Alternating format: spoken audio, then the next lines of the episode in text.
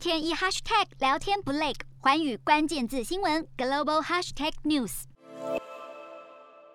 除夕夜，埃菲尔铁塔亮起了代表欧盟的蓝色，中间还点缀着欧盟旗帜上标志的十二颗星星。还有凯旋门、罗浮宫等知名景点都一同亮起了蓝色灯光，欢庆法国接任欧盟主席国。法国一月一号接下为期六个月的欧盟轮值主席国，喊出将以重振、强大和归属感三个目标来推进欧盟的事务。其中，重振是推动经济发展，成功朝生态和数位化转型；强大是捍卫、促进欧。盟盟的价值观和利益，归属感则是透过文化历史来建构并发展欧盟的共同感。预计在未来六个月内会推动相关的欧盟法规。针对难民议题方面，也倡议改革生根区，保护欧盟边界。至于欧盟与中国的关系，在法国主政时期将如何发展，也备受关注。再过四个月，法国将举行总统大选。现年四十四岁、亲欧盟的马克宏，虽然还没有正式表态参选，但预计也将会寻求连任，并可能会向选民宣传欧盟如何让法国人民受益。目前他的声势稍占上风，而他也在三十一号岁末演说时赞扬欧盟为欧洲所带来的进步，